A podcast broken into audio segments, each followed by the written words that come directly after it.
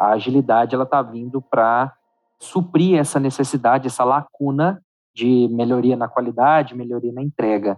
Não que a agilidade ela preconiza, né, ela seja a ausência total de burocracia. Não acredito nisso. Eu acredito que burocracia e agilidade devem trabalhar juntas.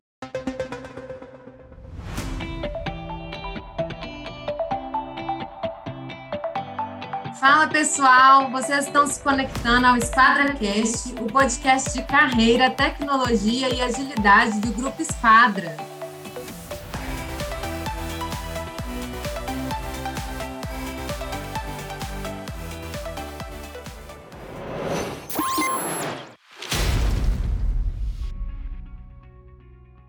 Ei pessoal, bom dia, boa tarde, boa noite. Estamos de volta com nossos Squaders para continuarmos a conversa que iniciamos no episódio 6 sobre metodologias ágeis. Nossos convidados são Renan Santos, consultor líder da ARC, Gabriel Ferreira, head de agilidade da Just, e Márcia Prado, head of Agile no segmento governo da Esquadra.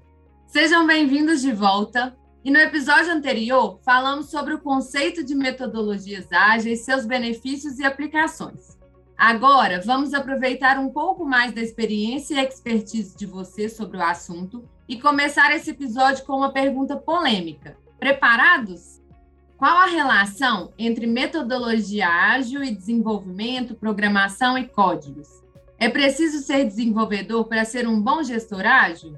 Segura aí, que essa questão rende. Quem quer começar? Vou responder de trás para frente só para a gente fazer a provocação. Precisa ser desenvolvedor para ser um bom gestor ágil? Não, não precisa. Você pode entender da agilidade sem precisar ser um dev. Não, não tem essa, essa relação direta, né? Completa aí, Renan. Excelente, Márcia. E eu concordo totalmente com isso, até mesmo porque, pessoal, muito embora, né, como a Márcia citou, metodologia ágil, esse mundo de agilidade, ele tenha começado ali, né, com times de TI, né, melhorando o seu processo, melhorando as suas entregas, melhorando a qualidade, e isso acabou gerando uma herança, né, de que eu preciso ser dev, eu preciso ser da área de TI para ser um gestor ágil. Muito pelo contrário, já presenciei diversos casos aqui de administração, área de produtos e outras, sendo né, bons líderes ágeis, sendo bons agilistas, e isso, inclusive, na minha visão, gera até uma visão sistêmica, né? um ponto de vista diferente e talvez, vou usar um termo aqui, né? talvez não viciado, com um viés somente tecnológico. Então, isso tudo pode gerar ali um engajamento, isso tudo pode gerar uma amplitude de visão maior do que talvez alguém que é vem né, de uma veia, tem um background muito técnico, que possivelmente pode não enxergar. Exato, eu também concordo com os dois. Mas em contrapartida, eu também acredito que acho que os processos são desenhados para as pessoas, não são para a gente. Então, quando você tem esse background que é técnico também, você consegue desenhar um processo, um mecanismo ali que está muito mais condizente com a realidade. Mas eu também concordo ali com o Renan que quando você não conhece tanto a fundo, a sua lente tende a crescer, entendeu? Bacana, Gabriel. E, é, e assim, complementar a isso, saiu uma pesquisa né, no início do ano, que é o State of Kanban, que indica ali que o uso do Kanban, né, muito embora não tenhamos só o, o método Kanban, mostra que apenas cerca de 20, 25% do Kanban, né, de todo o uso do Kanban está sendo utilizado na área de tecnologia. Segundo a indústria, né, é a área financeira. Então, perceba como que a, a agilidade ela está ganhando uma capilaridade, ela está ganhando uma amplitude de atuação muito interessante quando a gente começa a olhar para outras indústrias, quando a gente começa a olhar para outros setores, né, outros serviços que não são somente a área de tecnologia. Um outro exemplo também é que dentro da própria esquadra fizemos um trabalho de implementação né, de métodos ágeis. Então, é um RH que está se tornando cada vez mais ágil. A gente vê diversas postagens, vê diversas empresas né, que estão utilizando de fato essa, esse know-how, esse benefício que a agilidade traz para suas entregas, para sua organização do trabalho, visibilidade. Então, percebo que não necessariamente a gente precisa ser da área de tecnologia, ser um programador, para que a gente consiga navegar bem dentro desse mundo da agilidade. Acho que pegando meu comentário anterior e pegando uma lente, se você tem essa visão ali do, do dia a dia, até pegando o Kanban, eu acho que independência de tecnologias, o conhecimento do processo atual, eu acho que tem um ganho muito grande ali, pegando esse gancho do Renan. Porque eu acho que a agilidade, principalmente a parte ali do Kanban, está muito mais relacionado à evolução dos processos do que a revolução deles. Ter essa pessoa ali ajuda, não é um requisito essencial, mas quando ela tem essa visão, acho que casa bastante assim. É, eu vejo que esse mundo ágil ele pede muita simplificação, né? E a gente vem de um modelo mental, modelo comportamental, onde a gente, baseado até na engenharia de software, precisaríamos de tantas coisas. Então, eu acho que todo esse conceito que vem agora com a agilidade de simplificar, de compreender, e aí é essencial isso que o Gabriel falou, entender daquilo que você faz, para que a partir daí você possa simplificar, eliminando todo o desperdício desse, desse processo. Então, realmente, ele não, não é só para o software, ele é para a organização toda, o quanto a gente ganha nisso. Exatamente. É muito comum a gente ver várias áreas da empresa, né? Em algumas delas, infelizmente, a gente só enxerga isso dentro da área de tecnologia. Né? Muito se fala hoje em dia do RH ágil. Então, todos esses processos, né, que muitas vezes têm algum grau de burocracia, a agilidade ela está vindo para suprir essa necessidade, essa lacuna de melhoria na qualidade, melhoria na entrega.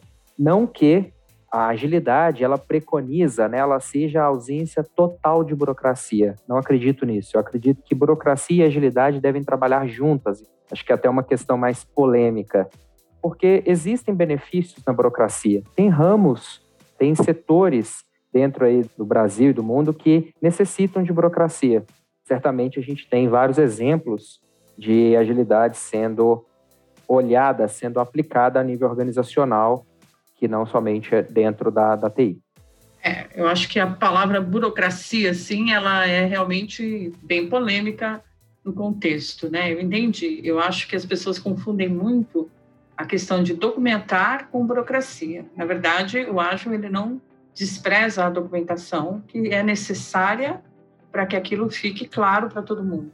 Então, eu acho que as pessoas confundem muito esse processo e, por querer documentar, tornam tudo pesado. Aí, para mim, a burocracia está muito associada a esse peso. Eu acho que as coisas têm que estar documentadas, têm que estar claras, mas sem desperdício de energia numa documentação que não vai ser utilizada. Um exemplo que a gente tem são, lembra que a gente fazia manuais? Que, na verdade, ninguém usa. Então, com a chegada de um, uma aplicação mais intuitiva, né, e não que não possa ter um help online, não é essa a questão, mas não há uma necessidade desse manual detalhado como fazíamos no passado um caminho mais simples nos ajuda a chegar no mesmo resultado. Esse olhar é importante. Aí eu puxo de novo aí o gancho do Gabriel para dizer, conhecer o processo, entender do método vai ajudar muito nesse modelo. É, sim. Reforçando o ponto da Márcia, não é que a documentação não vai existir, é só que ela precisa ser enxuta, ela precisa ser aquela documentação que é o que realmente vai ter valor, né? Não vai ser só aqueles 10% que o pessoal realmente usa, né? no dia a dia. Então, tanto no manifesto ágil, frase que eles falam, né, que é software informacionamento mais do que documentação abrangente. Eu acho que esse mais as pessoas confundem muito com ao invés. Então, quando você fala que você valoriza mais um ponto, você não está excluindo o outro. Você tem que ter essas sacadas, esses insights, porque senão uma empresa sem documentação, uma empresa sem um processo bem definido, sem algum documento, no final do dia ela é um entra no estado de causa ali e você vai muito trabalhar ali no famoso go horse, né?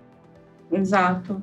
Eu acho que você falou legal aí essa questão de não é excluir, ao invés de não, que tenha um, um valor, né? Como você falou. Acho que a palavra-chave de tudo é agrega valor ou não.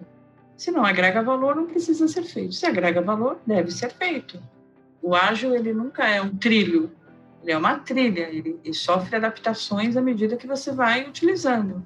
Por isso que eu acho que a melhor frase lá, acho que foi o Joel que comentou, da comunidade, o head da comunidade, aqui da esquadra, nós estamos aprendendo, e esse aprendizado é contínuo. Então, tem coisas que vão se manter como estão, outras vão mudar, e assim, esse processo de evolução vai até. não tem fim. Bem legal, gente. É um assunto que dá o que falar, né? E eu fico muito feliz que vocês ajudaram a gente a entender melhor o contexto disso. E aí, pegando um pouquinho disso que vocês falaram, é, em relação à burocracia, vou puxar uma pergunta aqui em relação às iniciativas públicas. Os métodos ágeis, eles também são aplicados em iniciativas públicas? Como que funciona essa implementação de projetos ágeis em empresas privadas e públicas? São processos diferentes? Vocês já introduziram um pouco disso aí, mas eu queria que vocês aprofundassem nesse contexto aí de público e privado.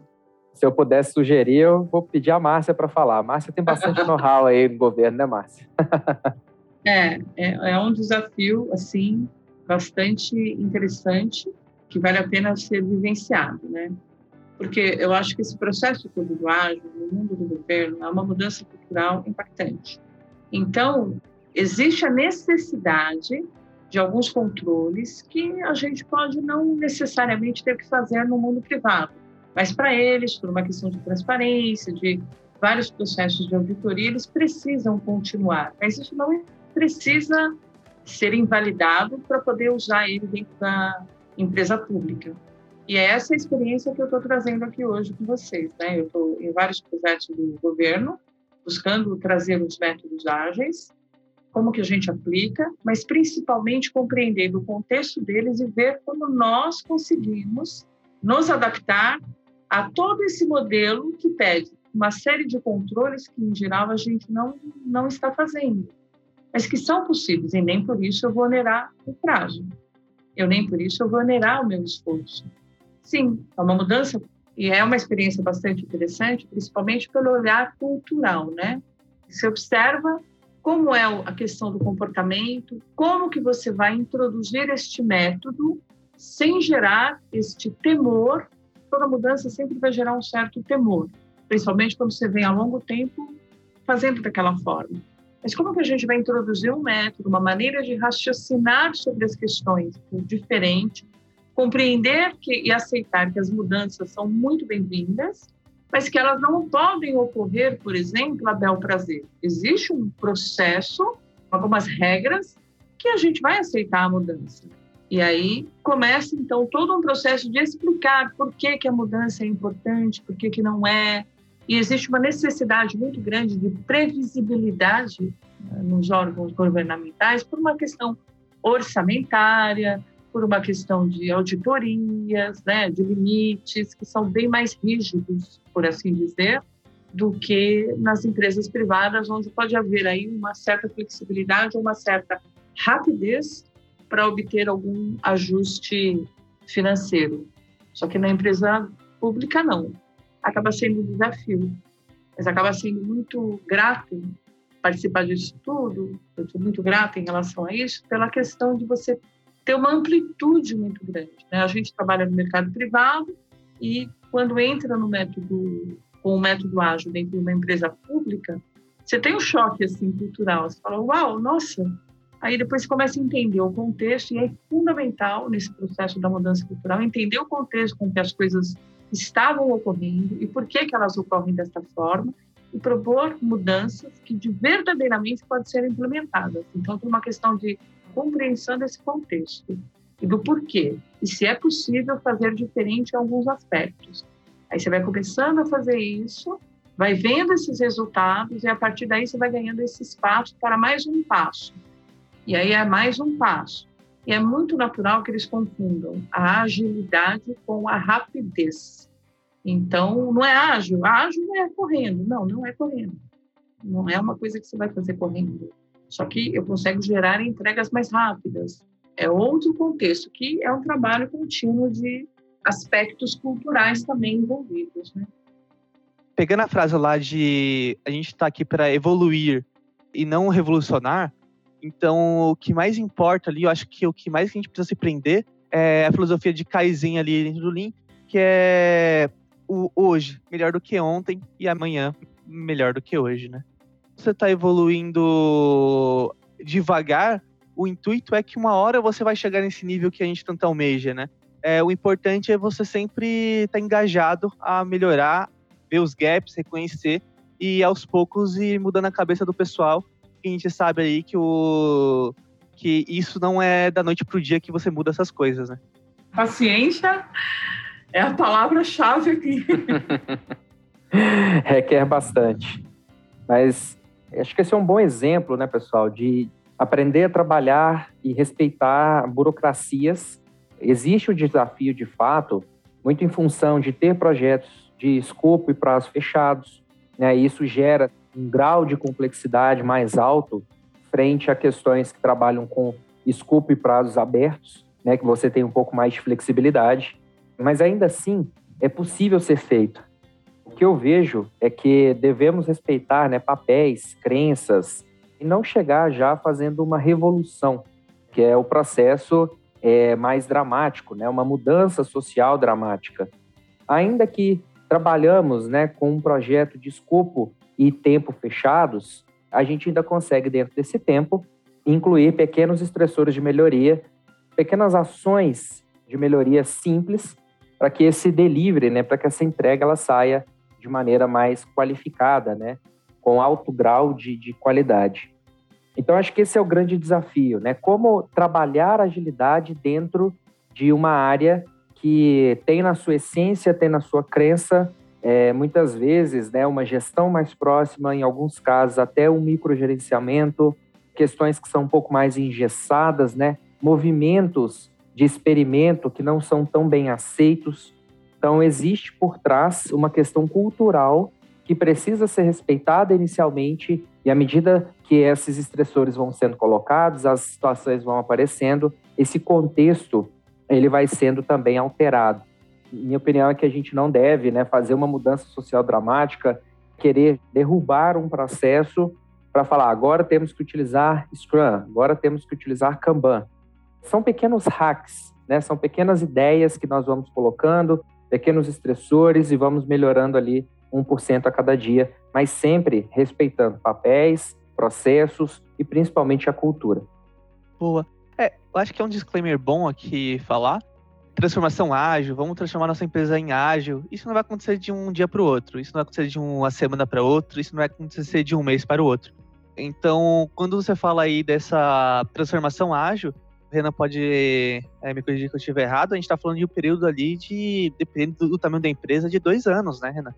é algo que vem aos poucos e isso emerge das pessoas, né? Isso é muito reflexo das pessoas para fazer todo esse mecanismo assim funcionar. Então tem todo esse trabalho de engajamento ali que não consegue ser emulado, né? O Agile não vai funcionar simplesmente por um top-down. Então a gente precisa sempre estar tá engajando, precisa sempre estar tá reforçando e plantando essa semente no coração das pessoas, independente se é no âmbito privado, do governamental, mas sempre instigando e ajudando as pessoas a, a implementar agilidade. Porque eu acho que tem tudo a ver com elas comprarem essa ideia, elas realmente estarem engajadas em fazer isso. E a expectativa é que nada mude, ou que, assim, que tudo mude sem mudar nada. Ou seja, minha vida vai continuar como é. E, na verdade, não. A gente vai mudar justamente isso. Então, é um processo que tem que plantar realmente, Gabriel, no coração das pessoas para que elas entendam a necessidade de fazer aquilo e que benefícios elas vão colher a partir desse momento em que a mudança começar a trazer os resultados, porque no início ela não vai trazer mesmo. No início a gente vai mapear, a gente vai fazer a transformação, vai indicar, vai gerar artefatos que vão facilitando a vida das pessoas. E a partir disso é que a gente começa a engajar cada vez mais. E a gente vai transformando aos poucos, né? Agora, isso tem que respeitar muito o querer de cada lugar, de cada espaço e de cada contexto, porque senão eles não, não se concretizam. Exatamente. Acredito muito que essa transformação ela parte inicialmente das pessoas, né, das mudanças de cada pessoa. Então é ali uma barreira de adoção de fato e a gente tem que conseguir ultrapassar, né, e utilizar vários hacks culturais para que essa barreira de adoção ela se torne cada vez mais curta, ela se torne cada vez mais tranquila de ser ultrapassada, identificar inicialmente quem são os early adopters, né? A propagar essa mensagem de agilidade, a propagar essa, essa mensagem de mudança evolucionária. Então, acho que esse é um fator muito importante dentro de qualquer organização, que a mudança ela precisa começar pelas pessoas. E aí, quando a gente olha para um contexto, né, puxando um pouquinho aqui do Flight Levels, sugere que a gente faça essa mudança também num top-down, que a gente consiga ganhar um capital político, que a gente consiga ganhar um patrocínio das esferas né, mais superiores ali da, das organizações, dos, da direção, da presidência, e que essas pessoas elas estejam verdadeiramente engajadas, né, de corpo e alma, para fazer com que o, essa mudança cultural, todas essas mudanças muitas vezes travam ali processos, mudam processos para que seja realizada. Então acho que esses são pontos bem importantes e aí só respondendo, né, puxando um pouquinho aqui o que o Gabriel falou, não acredito que a gente tenha como prever quando vamos poder falar assim, olha, em dois anos nós vamos tornar essa empresa ágil. Cada contexto é um contexto. Nós estamos trabalhando né, no mundo da complexidade. Então, uma vez que esse, esse contexto ele é complexo, principalmente né, no trabalho do conhecimento, a gente não tem como fazer essa previsão. Existe, claro, né, algumas estimativas, existem, claro, alguns padrões que o mercado acaba adotando, e aí o que o Gabriel trouxe, a gente consegue, talvez, né, em condições favoráveis, levar ali uma empresa, né, de um nível de maturidade 0 ou 1 um, até, quem sabe, um nível de maturidade 2. Existem casos que foram mais tempo e existem também casos que foram menos tempo.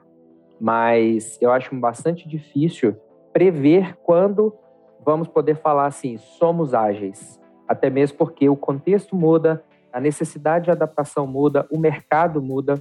Então, tudo isso faz com que a gente tenha que evoluir no mindset né, para que a gente possa pensar ágil, para que a gente possa pensar de maneira mais enxuta, né, orientado sempre ao valor e ao cliente. A capacidade de adaptação dessas empresas vai ser superior a outras.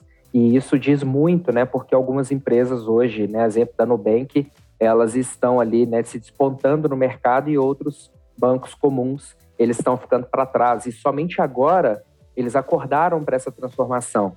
Somente neste momento, né, há pouco tempo, que elas estão fazendo verdadeiramente algumas mudanças que não eram somente mudar um design de um aplicativo, que não é somente fazer ali algum tipo de mudança de processo, mas que ela torne de fato né, uma empresa ágil e não somente times ágeis. É, eu concordo com você, Renan. Eu acho que quando eu falei ali do ponto dos dois anos é para exemplificar que era um período longo, assim, não é algo fácil. Porque eu acho que na minha cabeça acho que dois anos é, ah, é, é algo mais sofrido, né? fazer. Porque nenhuma mudança, principalmente, a gente logicamente está falando de empresas que querem adotar o ágil e não empresas que nasceram no ágil. Né? Quando você sente a necessidade de migrar para essa filosofia, é porque você está sentindo algum tipo de dor. E quando você está sentindo esse tipo de dor, você vai precisar entender, você vai ter de entrar a fundo, né? Escolher ali o melhor caminho para seguir para fazer isso acontecer, porque se um não quer, acho que a mudança não acontece, né? Exatamente, exatamente, com certeza. É, eu acho que transformar, assim, uma empresa que nasce ágil, você citou uma empresa, é um contexto. A que tem que se transformar, ela carrega o peso, né, às vezes, de um gigante se mexendo. Então, não é um processo previsível, né? Ele é organizado, mas como ele vai mexer muito com as pessoas, a gente não consegue dar uma previsibilidade significativa. Até em projetos de software, a previsibilidade, dado o contexto do mundo que muda, é um caso complexo, né? Trabalhar, por exemplo, dentro de um orçamento limitado é um desafio danado, pelo menos é o que a gente está vendo aqui na, na empresa pública. E ainda assim, estamos conseguindo, estamos alcançando os resultados, estamos flexibilizando as coisas, estamos fazendo as compreensões acontecerem. É, então, é um processo de aprendizado contínuo, tanto para eles quanto para nós. E aprender a enxergar não como uma relação cliente-fornecedor somente, mas como um time buscando um propósito. Eu acho que esse vai ser um passo evolutivo que a gente vai começar a dar dentro do governo, né? Toda essa burocracia pesada, ou toda essa documentação gira numa necessidade de controle de risco, de controle de de vários aspectos que já não se justificam. É interessante para a gente observar, né? É isso. Você ia falar, Renan? Sem dúvida. É só complementar a isso, Márcia. Excelente explanação. Também acredito, pessoal, que a verdadeira mudança ela não deve ser objetivada, né, por implementar método A, Framework B, é, Scrum, Kanban, qual que é o resultado de negócio que a gente quer atingir? Qual que é a mudança do negócio? Qual que é o propósito? Então, se a gente quer melhorar o delivery, melhorar as nossas entregas, melhorar a qualidade, aí sim nós vamos utilizar Scrum, Kanban ou qualquer outra metodologia. Ela deve ser ali usada como um meio, um recurso para alcançar um determinado resultado de negócio. Então é muito mais porque eu quero melhorar o meu delivery, eu vou utilizar Scrum. E não eu vou utilizar Scrum porque eu quero melhorar o meu delivery. Então, essa mudança sutil, mas também bastante complexa, pode trazer as empresas, né, os empresários, para uma visão mais qualificada e mais objetiva da agilidade. E aí, muitas vezes, a gente não vê esse cenário no mercado, né? A gente primeiro escuta, ah, eu quero usar Kanban, eu quero usar Scrum. A gente vai entender o contexto da empresa e ver qual metodologia ou quais nós vamos utilizar para melhorar aquele resultado de negócio, aquela métrica, né, aquela medida de sucesso indicador daquela empresa. Exato. Pegando um gancho com a primeira parte, que as metodologias são ferramentas, né? Então você precisa entender o seu problema para identificar qual é a melhor ferramenta a ser utilizada naquela situação. Contexto é tudo, né? Eu acho que esse é o grande desafio, entender o porquê se quer mudar. Eu acho que o primeiro passo é olhar e identificar claramente a dor para que a partir daí você possa ser assertivo nas, suge nas sugestões, nas propostas, nos entendimentos. E tem muito do sentir e responder no momento em que você está mapeando isso, na percepção de, do ambiente, do contexto. A gente fala muito de cultura, mas a cultura é algo totalmente intangível. Como hacking cultural, assim, você não consegue desenhar essa cultura e colocar, mas você consegue fazer inferências para que esses comportamentos vão sendo modificados, vão sendo estimulados. Precisa entender qual é a dor que a gente veio tratar. Esse eu acho que é o desafio, porque muitas vezes essa dor não está clara, nem para aquele que está fazendo o pedido. Ele não sabe exatamente porque é, lá no fundinho a razão pela qual ele quer mudar. E existem pessoas e empresas que desistem desse processo já na hora da exploração da dor ele não consegue se organizar e perceber de fato. Ele quer aumentar as vendas, mas ou eu quero é, trabalhar por propósito. Mas vamos lá, como que está esse contexto? Qual é o seu entendimento? Quando você começa a explorar tudo isso, você vê que a dor ainda não está clara. E isso é um risco muito grande, porque você pode fazer todo um trabalho se você não entender essa dor. E agilidade tem a ver com a resolução, agregar valor mesmo. Então, não vai fazer sentido para aquele cliente, para aquela pessoa, para aquela organização, se a gente não entender a dor real, né? E pode ser até que a dor não precise de todo um processo de transformação. Pequenas mudanças ajustam. Acho que tem que ter a ver com outro valor também, que é a da transparência. Se isso tá bom, continua como tá, né? A gente ajusta aqui e ali. Só que a gente, nesse contexto, acabou falando muito da transformação e transformação cultural, e às vezes não é esse o contexto.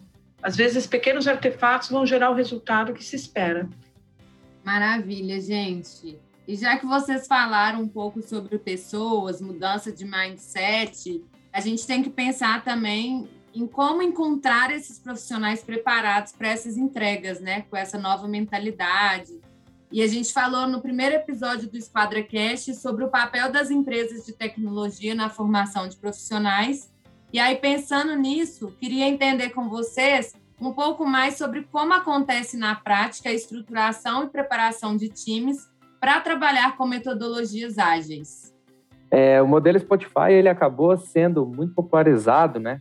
Mas quando a gente está falando de contexto, quando a gente está falando de propósito, né, da dor, qual que é o objetivo de negócio que eu quero atingir, pode ser inclusive uma barreira de adoção copiar o modelo Spotify. Então, eu acredito que parte do que a Márcia acabou de dizer, entender o propósito, entender o contexto, ter com profundidade qual é o objetivo verdadeiro que aquela organização, aquele time, ele tem. Então, acredito que esse é o principal ponto de partida, na minha visão, de entender quais são todas as variáveis que essa mudança implica, na minha visão, parte muito do entendimento do contexto, mas um entendimento profundo antes mesmo de pensar em vamos ter que montar squads, né, que é muito falado no mercado. Vamos ser ágeis, portanto, montamos squads. Na verdade, não. É, até mesmo citando né, novamente o modelo do Spotify, o que funcionou no Spotify e funcionou muito bem, pode não funcionar para outros contextos. Então, cada caso é um caso, a gente tem que respeitar né, todos os limites, todos os contextos, todas as pessoas, a cultura, o país a ação ágil é muito mais orientada a propósito e muito mais orientada a objetivo do que somente ter squads dentro de uma empresa e aí a gente pode dizer que é ágil. Renan, conta um pouquinho mais sobre esse modelo Spotify para a gente só contextualizar o pessoal que está nos ouvindo. Ah, perfeito, claro. Bom, sem entrar em todos os detalhes, pessoal, mas o modelo Spotify, ele tem como principal característica a criação de um time multidisciplinar. Né? Esses times, também denominados de squads, precisam ter, na grande maioria das vezes, todas as disciplinas, todos os profissionais que são necessários para desenvolvimento de um produto, né, entrega de um serviço, que esse time ele consiga de ponta a ponta entregar uma solução. Mas hoje, Aglaia, é, dificilmente a gente consegue ter um time com todas essas disciplinas. A menos que a gente tenha um time né, enormemente grande, isso provavelmente não acontecerá. E aí entra em cena novamente a complexidade. Nós falamos ali que aquele time ele depende do time de infraestrutura, que ele depende do time de marketing, comercial e outras áreas. Então, olhar para o serviço, né, essa visão mais sistêmica e entender que existe uma rede complexa e interdependente dentro das organizações desses times, faz com que a gente consiga ter uma maior aderência. Mas, em linhas gerais, né, esse modelo Spotify é quando você tem, então, essa criação desses times multidisciplinares. Joia, Renan. Ótimo. É, Márcia, acho que você queria complementar um pouco sobre a nossa pergunta sobre a estruturação e preparação dos times? É, é, um, é uma referência, eu já citei hoje, mas assim, a gente não consegue copiar e colar os modelos dentro de uma organização para outra. Não consegue, porque tem todas essas variáveis que o Renan citou, eu citei, o Gabriel citou, que não, não faz funcionar. Eu acho que esse equívoco mental que muita gente tem, né, tal mindset, de que é só fazer desse jeito que está no ágil, é que acaba dificultando esse processo, né? Agilidade requer abertura mental também, para fazer diferente aquilo que você está fazendo até o momento. E não quer dizer que aquilo que você está fazendo até o momento, daquela forma, seja uma forma ruim. Ela gerou seus resultados. Mas, dado o contexto do mundo, ela precisa sofrer adaptações, evoluções. E as pessoas, muitas vezes, quando a gente chega na organização, o maior medo delas é vai mudar tudo aquilo que eu fiz e quer dizer que tudo aquilo que eu já fiz também não tem valor? Não. É o caminho que nos trouxe até aqui. Ele precisa ser honrado mas a compreensão de que o mundo hoje é complexo, outras coisas que a gente ainda nem sabe. Né? Eu tenho um amigo psicólogo e filósofo que diz que a gente não sabe nem aquilo que a gente não sabe, porque é, é, é muito complexo. O mundo está globalizado, a comunicação está bastante complexa, excesso de informações, isso causa um temor, assim, né? Então, não existe um modelo pronto. Existe um, uma trilha, um roteiro básico de início que precisa ir se ajustando conforme você vai navegando nesse terreno, conforme você vai andando pelo terreno. É a tal metáfora da, da, da, do surfista. O surfista não vai controlar a onda, mas ele vai se preparar para surfar em cima dela. Cheio de ferramentas e de treino, essa metáfora pode ser aplicada nesse processo de transformação. Não é rigor, não é trilho, faz assim. Se fosse assim, é só publicar um livro que está transformando a organização. Só que o resultado não é esse. Então, a gente precisa ter também muito essa sensibilidade, por isso que eu gostei muito da fala do Gabriel sobre tocar o coração mesmo, porque é isso que vai fazendo com que as aberturas aconteçam, né? E sempre, sempre oferecer um espaço de confiança, né, na estruturação desse trabalho. Estar aberto para resolver todas as dúvidas, de dar todas as explicações, não de oferecer todas as respostas, mas de compartilhar tudo aquilo que se carrega, esses laços, esses elos, para que elas também possam compartilhar e é um processo que é junto, né? Nenhuma empresa vai chegar em outra empresa e falar, Vi, eu vou transformá-la. Não vai acontecer dessa maneira. Né? Se as pessoas não quiserem, elas vão ter barreiras que vão inviabilizar o seu trabalho. Então, é melhor esse espaço de confiança, essa abertura ao diálogo, né? a compreensão que você vai mexer na vida delas. Porque nós estamos falando de tecnologia, nós estamos falando de várias coisas, mas no fundo são pessoas. Nós estamos mudando a vida das pessoas, a maneira com a quais, pelas quais elas estão vivenciando a sua experiência profissional, por exemplo, vai ser transformada. Estar preparado, eu acho que é o primeiro passo de qualquer empresa, consultoria que se proponha a fazer um ajuste, né? Lembrando que a cultura ela não se transforma assim de uma como a gente imagina que ela se transforma. E a gente realmente está falando de um grande processo cultural. Essas ferramentas, né, do mundo da agilidade contribuem significativo e às vezes provocam mudanças mesmo, mas a gente está falando de uma outra coisa, de, um, de uma outra forma de fazer, de um olhar diferente, de um, uma observação, de uma percepção e por aí vai. Então, muita dor vai sair nesse processo. Então, eu acho que tocar o coração das pessoas e fazer com que elas entendam requer de qualquer consultora essa abertura. Você pode ter todos os títulos, todas, é, todos os, os conhecimentos de todos os livros, mas na hora que você estiver presente, na presença de alguém, seja só um ser humano conversando com outro ser humano. Aí você vai abrir um espaço de confiança. E aí sim a gente começa a poder sugerir mudanças. Eu vejo bem dessa forma. Boa. É, a minha opinião, assim, sobre formação de times e até o próprio modelo Spotify e tudo que a Marcia falou, por mais que exista o modelo Spotify, por mais que existam outros modelos, existe o seu contexto. Então você precisa entender o que é de bom, puxar para você o que é bom, o que vai funcionar no seu contexto e evoluindo ele aos poucos e fazer ele crescer ali e não ter o modelo Spotify na sua empresa, mas o modelo, o seu modelo, né? O modelo da sua empresa e o modelo que agrega mais valor para você no final do dia. Bom, pessoal, como tudo que é bom dura pouco, estamos chegando na parte final do SquadraCast. Mas antes de vocês se despedirem, gostaria de saber quais dicas de livros, cursos e outros materiais vocês dariam para quem está nos ouvindo, para a galera se atualizar e aprender mais sobre métodos ágeis. Eu queria trazer aqui um livro que eu recebi a indicação, que chama-se A Meta. Eu acho que ele ajuda muito nesse entendimento. Então, a minha dica é o livro A Meta. Bacana.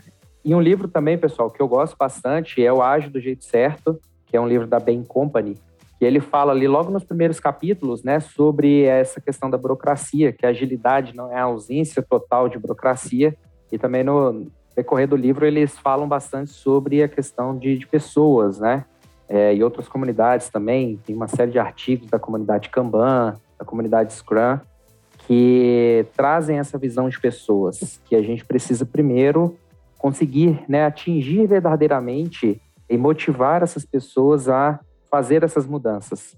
Porque sem elas, dificilmente a gente vai conseguir o engajamento, a gente vai conseguir sucesso nessa jornada de transformação. Boa. Minha recomendação é Cruzando o Abismo, porque eu acho que ele casa muito no que a gente falou hoje sobre é, a curva de adoção e como você consegue cruzar esse abismo ali de, entre aspas, não morrer na praia, né? Achei essa nossa conversa muito produtiva, foi uma verdadeira aula. Quero agradecer a presença de vocês e saber o que vocês acharam do nosso papo. Olha, eu estou muito honrada, gostei muito, é um descontraído, leve, é uma troca interessante entre todos nós. Eu estou bastante satisfeita. Pode me chamar para os próximos estamos abertos. Eu também, eu achei muito rico. Eu acho que essa troca de experiências, vivências e óticas, né? É, cada um com seu contexto, eu acho que agrega bastante. Eu saio hoje daqui mais motivado e iluminado perante as metodologias ágeis e vou tentar aplicá-las elas mais no meu dia a dia. achei que foi um bate-papo muito bom, vários insights diferentes, várias ideias. Né? Deu para ver claramente que agilidade, né, ela não está relacionado diretamente só com o time de tecnologia, a gente pode utilizar e deve utilizar em outras áreas.